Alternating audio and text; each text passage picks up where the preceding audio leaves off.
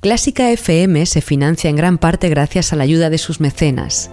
Si sientes que te acompañamos, hazte mecenas y ayúdanos con tan solo 5 euros mensuales. Colabora a través de nuestra web para que Clásica FM siga siendo posible.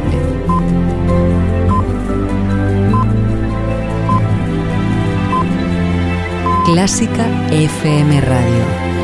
Elige lo que te emociona.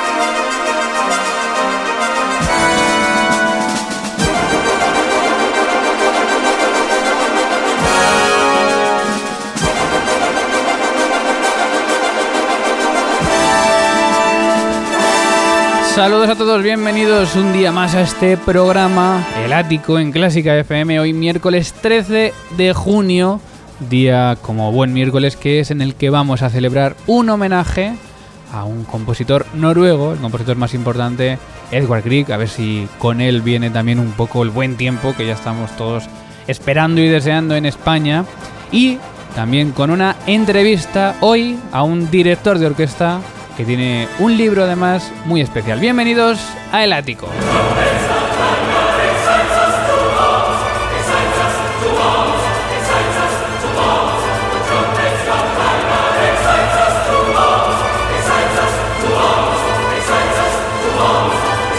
Un libro que viene a presentar a Clásica Café y en el que vamos a indagar un poco, también un libro muy interesante que ha estado además firmando hace poquito en la Feria del Libro con él vamos a hablar enseguida y luego posteriormente también indagaremos un poco más en este compositor de esta semana, en la semana Greek, compositor también querido por todos. Eh, presenta y dirige este programa Mario Mora y lo presenta también Ana Laura Iglesias. Muy buenas. Muy buenos días, Mario y que está atenta de las redes sociales. No perdemos una, estamos en WhatsApp en el número 722254197, también en el email contacto arroba clásicafmradio.com y si prefieres puedes encontrarnos en redes sociales, en Facebook, en Instagram y en Twitter con el nombre Clásica FM Radio.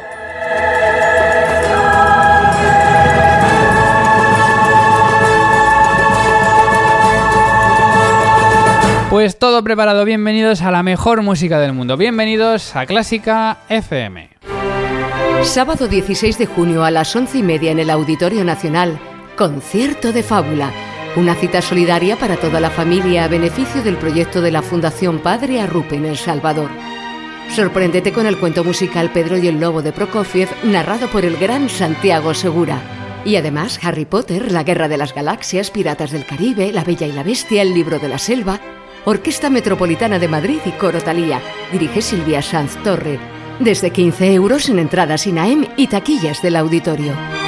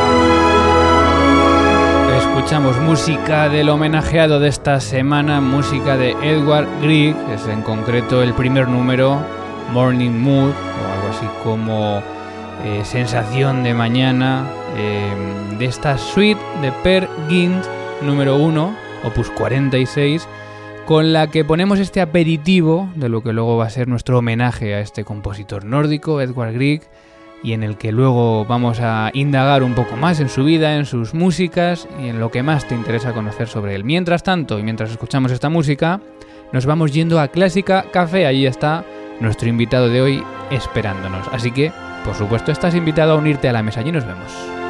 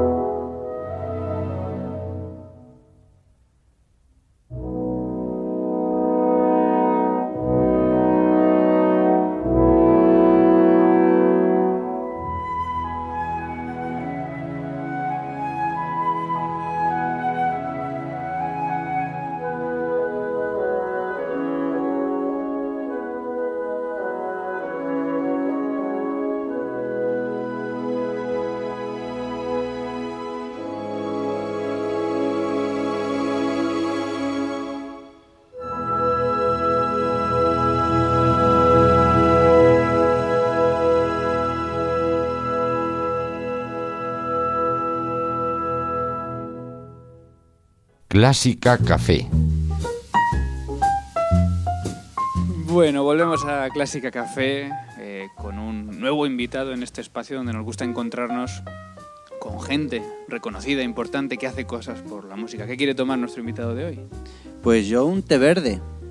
Pues un té verde para un invitado que yo creo que es de los primeros que visita por segunda vez este lugar, pero tiene excusa, porque la otra vez lo hizo en nombre de la Orquesta Camerata Musicalis eh, grupo, agrupación que él dirige, y ahora lo hace en representación propia, en figura de, de, de escritor. Edgar Martín, buenos días. Muy buenos días, Mario. Oye, hablando de la camerata de la orquesta, acabáis de terminar la temporada, ¿cómo ha ido? Hemos terminado la temporada con un éxito rotundo, ha ido mucho mejor de lo que nos podíamos esperar, el público nos ha arropado desde el primer momento y al final hemos tenido una media entre 800.000 personas por cada concierto y a un nivel muy grande. La orquesta se ha venido arriba y, y, estamos dando un nivel muy bueno a un público muy exigente, muy respetuoso, que nos ha dado mucho calor, muchos silencios preciosos que a veces en los conciertos de música clásica, sabes, que el aplauso o el, la tos entre movimiento y movimiento es algo casi protocolario y aquí respetaban mucho ese silencio, respetaban a la orquesta y se sentía un ambiente increíble. Por lo tanto, las expectativas eh, logradas mmm, al 100% eh, y más y muy contentos. Recordemos que la Orquesta Camerata Musicales tiene temporada eh, fija eh, de alguna manera con un concierto mensual en el Teatro Nuevo Apolo. Así es. Con ese ciclo eh, también distinto, que es por qué es especial y que dedicáis cada, cada concierto, cada mes, a una obra en concreto. Eh, la pregunta es, ¿vais a seguir el año que viene con este ciclo? Pues, eh, pues por suerte sí, vamos a, el teatro está, la verdad es que apostó por nosotros y el teatro está muy contento porque estamos funcionando estupendamente eh, a nivel musical, a nivel de divulgación de la música y a nivel de público. Y el año que viene renovamos temporada, hacemos, eh, empezamos en octubre, de octubre a junio, con nueve programas interesantísimos. Bueno, pues ahí va a estar la Orquesta Camerata Musicalis y ya podéis estar atentos a sus redes sociales porque pronto avanzarán también cuál va a ser el programa de- del Sí. año que viene. En breve, en breve haremos la... también para patrocinadores, ¿no? Que no se tiene fácilmente a mil personas ahí, Ahí cada estamos. vez en un teatro y yo creo que es un buen escenario para, para que algún patrocinador, oye, pues apueste también por, por este proyecto. Claro que sí, Mario. Bueno, tengo entre mis manos tu último libro que acabas de estar firmando también en la Feria del Libro incesantemente. Eh, música clásica para los que aún no saben que les gusta la música clásica por Guía Burros y escrito por Edgar Martín, además con ilustraciones de Carmelo Catrat.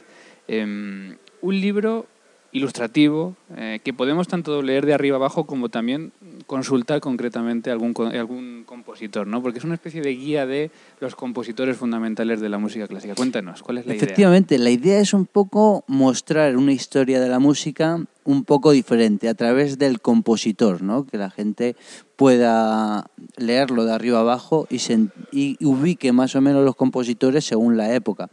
Cada compositor tiene el mismo esquema, es decir, un poquito del contexto sociocultural, un poquito de su obra, eh, un poquito sobre todo lo que compuso y luego, mira, no te escuches todo, es que te va a dar un atracón.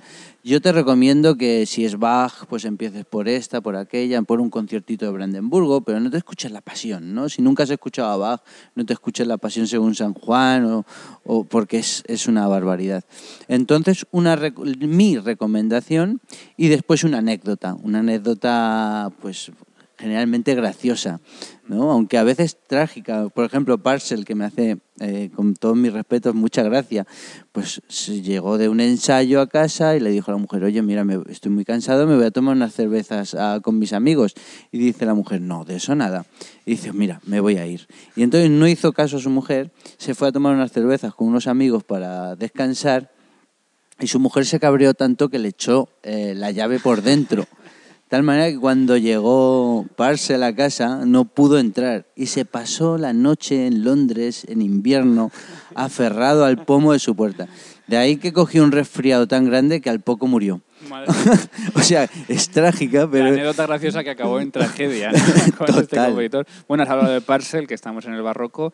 Te vas desde Palestrina, que es del siglo XVI, hasta Arturo Márquez, que es un compositor de prácticamente del siglo XXI. sí. Em, ¿Crees que una persona que se acerca a la música por primera vez mm, puede disfrutar igual de algo que está en un rango tan amplio de tiempo o recomendarías acercarse por, por algún lado en concreto?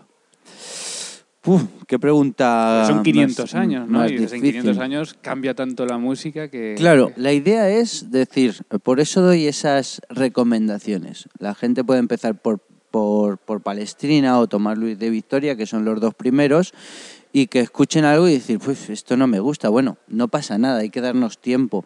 Eh, no, te, no te gusta, vale. Al final cada uno de, de pronto encontrará su época. A lo mejor es eh, Márquez y entonces de Márquez a lo mejor puede escuchar cualquier otro músico contemporáneo que, que esté haciendo cosas así interesantes. Y porque al final del libro, todos los que no me han cabido, los he metido en, en otra lista como joyas, pequeñas joyas musicales, ¿no? Es decir, ¿te ha gustado esto de Márquez? Pues mira, hay otros compositores de esta época que igual te puede interesar. Yo creo que cada momento está en un, cada, cada persona está en un momento vital diferente y por supuesto que son 500 años de, diferencia. Eh, cada uno encontrará su época y desde ahí podrá ir eh, tanteando si vamos hacia adelante, hacia atrás y al final entra todo. Y, por ejemplo, si se te acerca uno de esos retos que tenemos los, comunicadores hoy en día, ¿no? los jóvenes, ese, ese rango de edad que es complicado a veces acercarles a la música clásica, pero no imposible. Si se te acerca un chaval que está así en los 18, en los 20 años y te dice, Edgar, jamás he escuchado una obra de música clásica, recomiéndame un compositor, una obra, ¿por dónde empiezo? Yo recomendaría Beethoven. Beethoven yo creo que es el compositor que más se acerca a la esencia del ser humano, por así decirlo, ¿no? Sus obras están muy muy claramente estructuradas en cuanto a tensión, distensión y creo que cualquier persona y sobre todo de estas edades que, que- que estamos eh, con- a tope de energía, Beethoven es fácil de escucharlo. Pues ahí queda para los que nos estén escuchando también sin, sin mucha todavía, mucha investigación en la música clásica. Eh, bueno, el libro está escrito con un, con un lenguaje llano, sin grandilocuencias, ¿no? de manera directa hacia el lector. Em, yo creo que hace falta ya esto en la música clásica, ¿no? Hablar como hablamos de fútbol, hablamos de política, hablamos de cualquier cosa. Efectivamente, pero yo creo que es que muchas veces lo hacemos los músicos entre nosotros, ¿no? Vamos a tomar una caña y hablamos de un compositor o de una obra con un lenguaje, mm, por decirlo de una manera, un lenguaje de bar. O sea, estamos pues eh, hablando normal. Eh, cuando ya estamos en un ensayo sí que hablamos técnicamente muchas veces cuando nos encontramos con alguien que no sabe, igual para aparentar que sabemos mucho, utilizamos unas palabras más técnicas, pero tenemos que olvidar eso y al final acercar la música, que es un bien común para todos y no entiendo por qué, por qué ponemos esa barrera. Fuera barreras, vamos a hablar las cosas como son y, y fácil. Bueno, lo has comentado también un poco antes por encima. Em, ¿Recomiendas el consumo responsable de música clásica ¿no? para la gente que, que llegue por primera vez? Y además insistes mucho en tus recomendaciones, que dices, pero escúchate solo un movimiento, pero escúchate solo esta área de esta ópera. Es decir, eh, lo que decías al principio, si nos acercamos, que sea poco a poco. ¿no? Claro, pero es que yo lo digo porque tuve la experiencia con la nocilla. A mí me gustaba mucho la nocilla. Entonces resulta que pues eh, me pegué un, un atracón de nocilla que he estado 10 años sin poder tomar nocilla porque de verdad que no podía. Eh, lo mismo puede pasar con la música. De pronto nos gusta una obra mucho y entonces nos ponemos a escuchar mucho o esa obra o mm, ese compositor y, bueno, mm, vamos a darnos tiempo que, que, cada, como decía antes, cada ser humano tiene su, su tiempo, necesita su espacio, sus momentos, entonces poco a poco. Yo creo que todos hemos tenido experiencias de ese tipo. Yo recuerdo que una vez de pequeño me llevaron precisamente a un ejemplo que has puesto antes, a escuchar una pasión de Bach.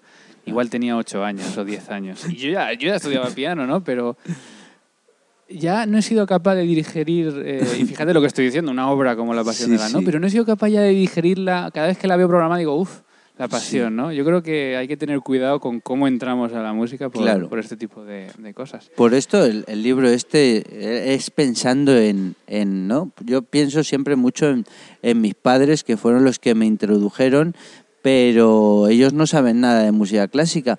Bueno, y va un poco dedicado especialmente a ellos, de decir, bueno, ¿cómo les hablaría a mis padres? ¿Cómo les hablo a mis padres para que, oye, escucharos esto, que luego yo luego haré esta obra y tal, y un poco, pues como les hablo a ellos, pues igual. Bueno, dime tus dos compositores, así más, que, más cariño tengas que estén en este libro. Eh, pues mira, Juan Sebastián Bach, que digo, le llamo el maestro de maestros. Eh, me parece que bueno es el creador de, la música tonal, ¿no? del, temperamento, de la tonalidad y es el, el que inicia pues toda la música como la conocemos hoy. Me parece que tiene algo que te favorece la concentración, la relajación. La puedes escuchar muy concentrado, incluso o lo puedes también tener de hilo musical y te acompaña muy bien una, una cena, por ejemplo, ¿no? Fíjate, además te gusta porque has puesto tres recomendaciones, eh, quizás de, las, de, lo más largo, que es una paginita, ¿eh? De recomendaciones, son cosas muy breves, pero has puesto eh, el área Herba Medicht de La Pasión según San Mateo. Es que es preciosa, ¿eh? Has puesto el concierto para violín y oboe en do menor y la Pasacaglia en do menor para órgano, es decir, tres obras también con distintas formaciones, con distintas texturas para acercarse distintamente. Y es verdad que hablabas de Bach, es que uno lo piensa y es, de los compositores más inmortales, ¿no? Porque es mm. quizá de los que más se versionan al jazz, de los que más se versionan en la música moderna y de los que caben igual en piano que en clave, que en instrumentos modernos. Es como muy versátil, ¿verdad? No sé qué tiene algo como que su música la toques con un piano o con una guitarra eléctrica, su música se, se mantiene ordenada y, no sé, te transmite siempre, independientemente del timbre que, que lo interprete. Es, es, es mágico este compositor. Dime otro. Ah, bueno, Beethoven, que lo he recomendado. Para mí Beethoven eh, es muy, muy especial. Me identifico, me identifico mucho con él, no porque esté sordo, pero, pero por su música me, me es muy fácil entenderla entenderla y a la hora que a la hora de dirigirla de transmitirla a los músicos todo lo que yo veo en esa en su música. Aquí aquí no has tenido filtro dicho mi recomendación todas las sinfonías y es que es verdad, es que no hay ninguna... Lo que pasa es que pones un orden muy interesante, ¿no? Para acercarte la quinta, la octava, la sexta, la séptima, y luego ya la primera, segunda, novena, cuarta y tercera. Que la novena te la dejas para el final porque es más allá de aquello que conocemos. La novena es una sinfonía de una hora prácticamente, Claro, y la heroica también. Y te la dejas para el final también, exactamente. Tanto novena como heroica, que son, o sea, novena, que es la la, la, sinfonía famosa del himno de la alegría. Bueno, es que es realmente lo famoso es el himno de la alegría, que es el cuarto movimiento, pero eso es la consecuencia de tres movimientos anteriores muy heavies. O sea, incluso entra mejor quizá el himno final si has pasado por claro, todo lo de antes. Pero entonces tenemos que estar preparados para poder escuchar los tres primeros sin el deseo de escuchar el, el himno de alegría, ¿no? Es decir, el himno de alegría se vive como una consecuencia de todo lo sufrido en el primero, segundo y tercero. Por eso propongo ese orden. La quinta es muy facilita de escuchar, es cortita, con un motivo melódico que se va repitiendo, que es fácil de entender. La sexta es la pastoral, que nos, nos refleja esos, eh, eh, esos momentos de la naturaleza. Luego, pues la, la octava es muy, muy clásica cortita, muy clasiquita, uh, sí, cortita. Fíjate que es de las más desconocidas al final, pero, pero la pones en primer orden porque efectivamente, aunque sea desconocida, que yo creo que es porque está tapada por la novena y por la Claro. séptima, ¿no? Pero Mm. efectivamente se, se escucha muy sencilla. Luego eh, dice, si dispones solo de 10 minutos, eh, te invito a escuchar La Victoria de, de Wellington, Opus 91. Es una obra que escuché hace poco yo en, en directo y es verdad que es muy interesante también así para escuchar y para meternos un poco en el lenguaje beethoveniano más de batalla. Sí, sí, sí, es. Además es muy interesante y luego leyendo un poquito de, historia de España, resulta que la compuso cuando eh, las tropas Napoleón de, de Napoleón perdieron aquí en España. Entonces esto es después de que Napoleón se autoproclamase emperador, ¿no? Que eso le sentó a Beethoven como un tiro y, y justamente eh, la primera batalla que pierde le hace una obra, ¿no? que, es, que es esta batalla de, de Wellington. Me hizo mucha, mucha gracia porque era un dato que yo desconocía. Eh, bueno, te voy a decir eh, otros cinco compositores que tienes en este libro. A ver, Quiero que me digas una palabra, pero no, que, que no sea la que tú has escrito. Es decir, que la primera palabra que te venga a la cabeza cuando escuchas el nombre de estos compositores. A lo mejor Uy. coincide con lo que has escrito, porque tú cada compositor le defines con un adjetivo, con una pequeña frase. Pero quiero que digas lo primero que te venga a la cabeza, Venga. por ejemplo, de Vivaldi, alegría, de Schubert, melancolía, de Schumann, pasión, de Wagner, un rocambolesco, loco, no sé, revuelto. eh, y de Albeniz. Ay, es ah, como elegante. Fíjate. Bueno, pues eh, estos son cinco más los dos que ha dicho él, más Palestrina, Tomás Luis de Victoria, Mendelssohn, estoy leyendo un poco salteadamente, Mahler, Falla, Stravinsky, Sostakovich, Brahms, Tchaikovsky, una lista de que son 20, 20 y tantos, casi, casi 30 Casi compositores. creo, sí.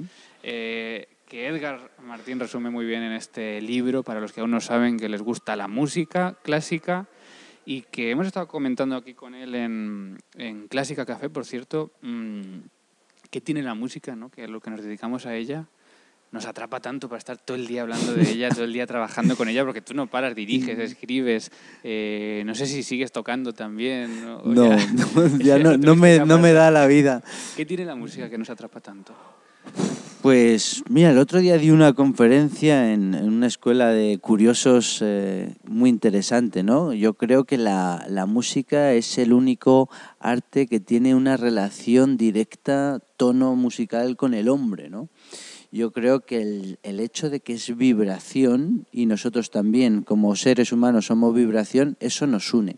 Luego la música es algo que está en constante evolución, igual que el ser humano. Nosotros mañana no vamos a ser iguales que hoy, aunque parezca que somos lo mismo.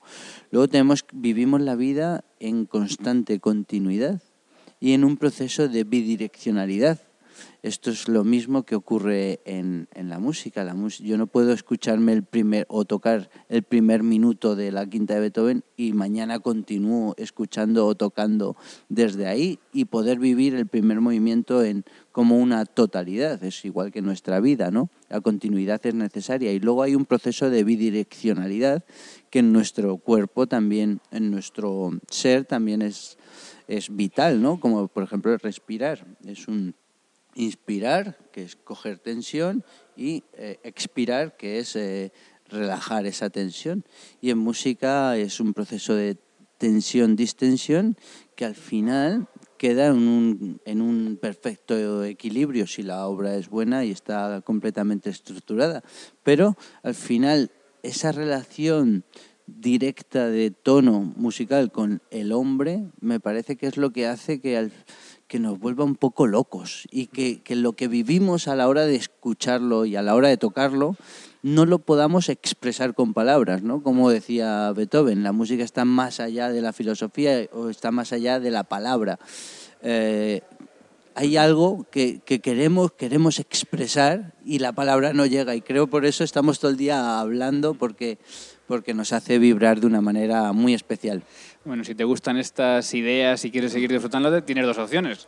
Conseguir el libro, por cierto, ¿dónde se puede conseguir? Pues en Amazon, en Amazon lo, lo, tenéis, que por cierto fue el número uno de ventas durante tres días. Qué buena noticia. Ostras, yo me quedé alucinado cuando me escribió la editorial para decírmelo. qué bueno, entonces habrá segunda parte. Esperemos. Porque aún quedan compositores ahí donde que se Quedan bastantes compositores y sí, la editorial me ha hecho un guiño a ver qué pasa si, si saco otro huequito y escribo alguna otra cosita. Pues ya sabes, o comprar el libro o también esperar a otoño y volver a este ciclo de la Orquesta Camerata Musicalis, donde Edgar, además de dirigir en la mayoría de los conciertos una obra, también explica y contáis un poco los entresijos de, de la música. Edgar Martín, ha sido un placer tenerte en Clásica Café. Muchas gracias. Un placer a ti, Mario. Muchísimas gracias.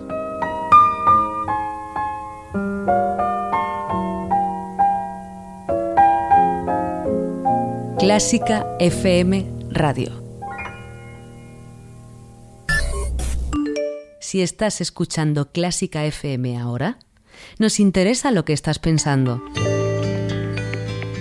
Cuéntanoslo con una nota de voz en el 722 254 197.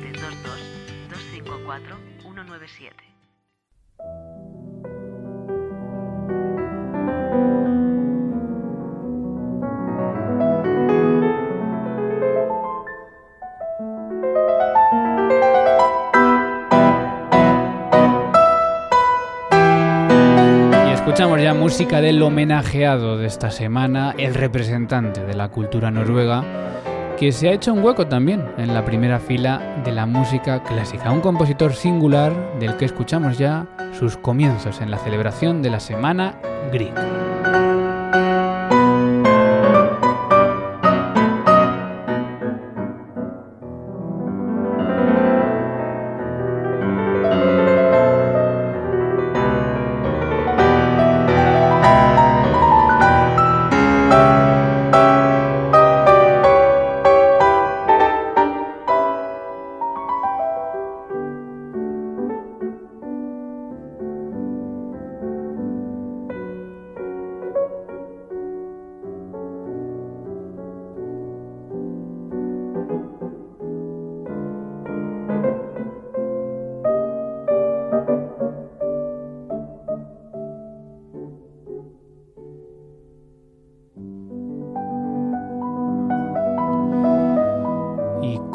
Muchos compositores, como veíamos con Brahms hace dos semanas o con Schumann la semana pasada, también comenzó ocupando sus primeros opus con obras para piano, instrumento que le ocupó toda su carrera. Y así escribió su única sonata para piano, piano, su sonata opus 7, cuando tenía 22 años y que estamos escuchando en este momento con Peter Jablonski, eh, llegando precisamente al desarrollo de este primer movimiento eh, de esta sonata en mi menor opus 7 alegre.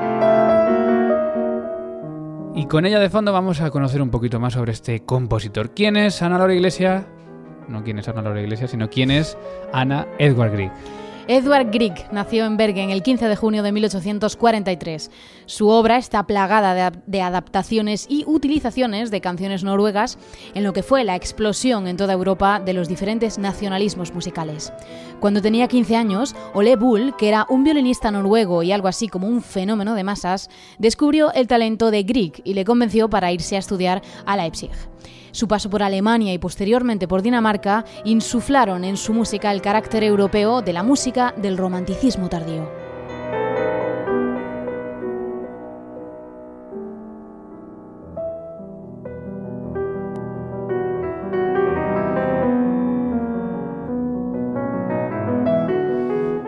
Edward Grieg, compositor noruego, y que puede ser para muchos eh, lo que fue Mendelssohn para la primera mitad del siglo XIX lo es él para la segunda mitad del siglo XIX. En algunos libros incluso se afirma que estudió, que llegó a estudiar con Félix Mendelssohn. Eh, lo que sí está claro es que, como ha contado Ana, estudió en Leipzig, conservatorio que por cierto ahora lleva también el nombre de Félix Mendelssohn, en el que Mendelssohn fue profesor, incluso director. Y esta influencia sin duda aparece en su música, tanto en la forma como en la textura. Em, quizá alejada de la profundidad de Brahms o Schumann, pero más cercana a este, esta música alemana de compositores como Mendelssohn, que es un poquito más de textura más, más ligera. Bueno, más allá de estas obras para piano y posteriormente, en un lenguaje más maduro, construyó sus obras sinfónicas más importantes.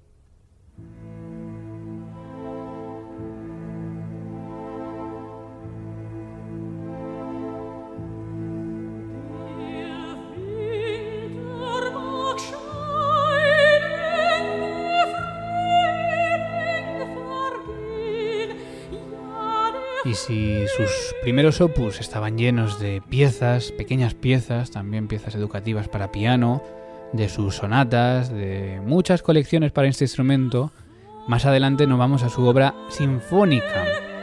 No son sinfonías ni oberturas, sino música casi siempre descriptiva bajo títulos como este que estamos escuchando, títulos sugerentes, la canción de Solveig, de su música incidental más conocida, Per Gint.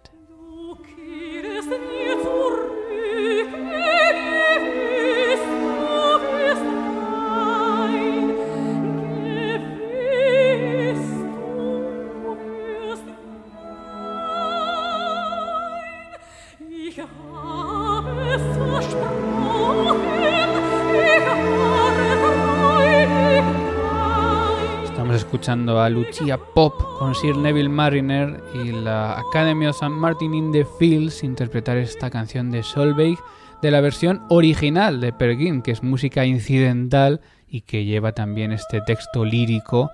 Una música que todos conocemos por lo que escuchábamos también antes, eh, La Mañana, o eh, también algunos de sus grandes hits como...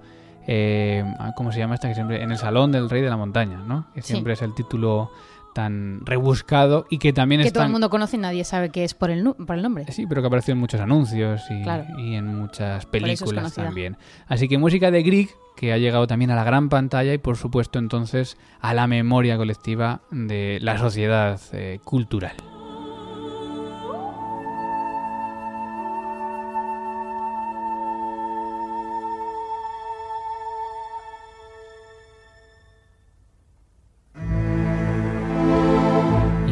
Seguimos escuchando esta música de, las, de la suite, no en este caso no es la suite, sino la música incidental Per Gint. Em, vamos a seguir hablando un poco de la música de Grieg, porque a pesar de lo que estamos escuchando aquí, que sí que es una música un poco más grave, generalmente es una música exenta de ese componente dramático o de esa profundidad que como decíamos sí que tienen músicas de otros compositores románticos Puede ser Brahms, puede ser Wagner o, las grandes corrientes románticas alemanas también de este siglo XIX. Y, y, esto no tiene solo por qué ver con su plácida vida, que sí que lo fue en su juventud, pero tampoco tuvo una vida fácil. Comenzaron las enfermedades, comenzaron las desgracias. Solo ya cuando tenía 18, 20 años empezó a tener él mismo a sufrir las primeras enfermedades que le pudieron suponer la muerte, pero de la cual se libró y gracias a eso pues también hemos encontrado un legado importantísimo de este compositor.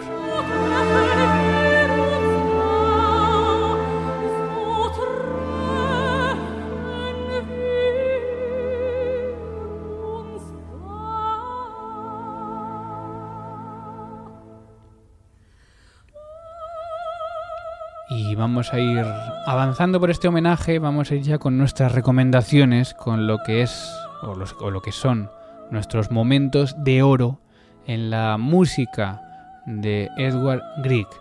Eh, Ana tiene música, música para violonchelo, porque hay concierto, hay cuarteto, hay sonata, pero no son del repertorio así más tocado entre los chelistas. No, no, no, son especialmente conocidas ni interpretadas. Quizá muchas veces a que, por ejemplo, en el caso de la sonata para cello tiene mucha más importancia la parte de piano que la de cello, entonces principalmente por eso no se interpreta. El concierto lo desconozco por completo y el cuarteto es también un poco de segunda fila. Bueno, no has elegido esta vez obra de violonchelo como tu obra, como tu momento de oro de Gris. Cuéntanos, ¿qué has elegido? No, me he quedado con la suite Holberg, que es una suite para orquesta de cuerdas, cuyo nombre completo es suite en estilo de la época de Holberg, en referencia al estilo que tiene esta obra y que está inspirado pues en danzas de la época barroca. Es una obra que es muy interpretada actualmente y muchos la consideran la mejor obra de Grieg después del famosísimo Per Gynt del que hemos estado hablando. Bueno, una obra que mezcla el lenguaje de Grieg con la forma barroca y también con muchas armonías barrocas. Y vamos a continuar con Sir Neville Mariner y la orquesta de Academy of St. Martin in the Fields. Como es, vamos a escuchar el comienzo, el preludio, como es un momento muy corto, dos minutos y medios. Eh, vamos a escucharlo completo aquí en esta semana Greek.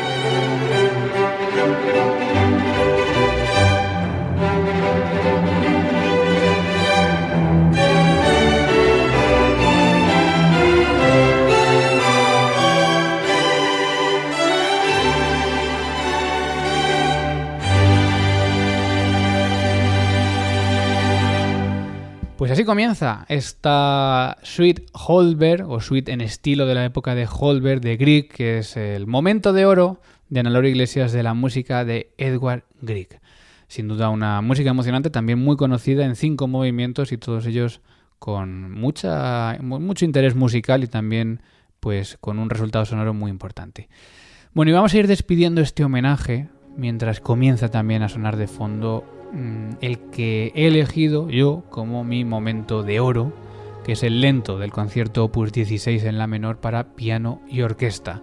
Un concierto que, a pesar de ser Grieg, un compositor con muchas obras también más desconocidas, sin embargo es uno de los conciertos referencias para los pianistas en toda la literatura para piano y orquesta y está sin duda en ese top 10 de los conciertos más interpretados para piano y orquesta. Eh, y bueno, es una de sus obras más conocidas y este adagio que estamos escuchando ya, a pesar de ser un adagio en un concierto en la menor, no tiene de nuevo ese drama o esa gravedad, sino que es un adagio tranquilo, feliz, sin dramatismos, contemplativo y que es eh, lo que dominó en su mayor parte la música de Grieg.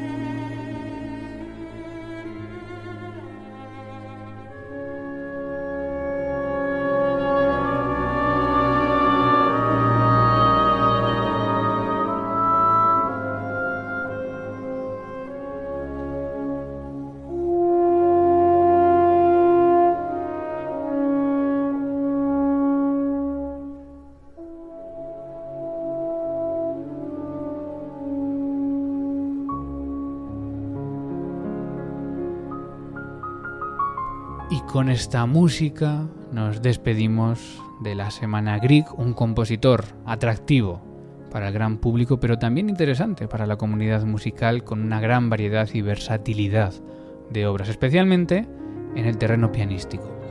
Y nos despedimos con este lento de su concierto para piano interpretado por la Orquesta Filarmónica de Rotterdam y Jan Ives Tibadot eh, dirigidos por Valery Gergiev, de un compositor que murió ya en 1907, ya entrado el siglo XX, a causa de otra enfermedad eh, pulmonar, un problema de salud que siempre molestó a Grieg, pero que sin embargo nunca molestó su música, porque esta música era precisamente el refugio y la medicina de un compositor que pasa a la historia como la bandera de la cultura noruega.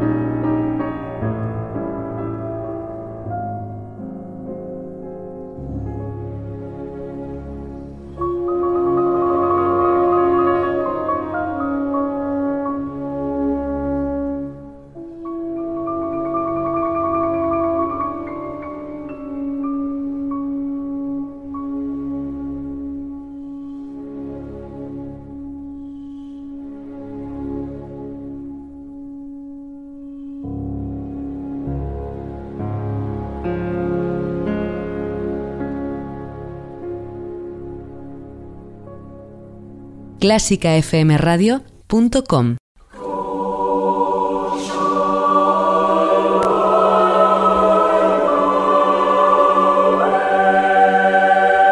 Y después de escuchar esta maravilla de Grieg, nosotros vamos cerrando las puertas del ático, agradeciéndote que hayas estado con nosotros hasta el final de este programa, disfrutando de la música de Grieg y disfrutando también de la compañía de Edgar Martín, presentando ese libro y también hablando de música, como siempre con él.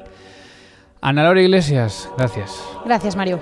Y nos vemos en los próximos programas, El Ático, el próximo lunes 10 de la mañana y en los podcasts de Clásica FM. Se despide quien te habla, Mario Mora. Feliz semana. Adiós.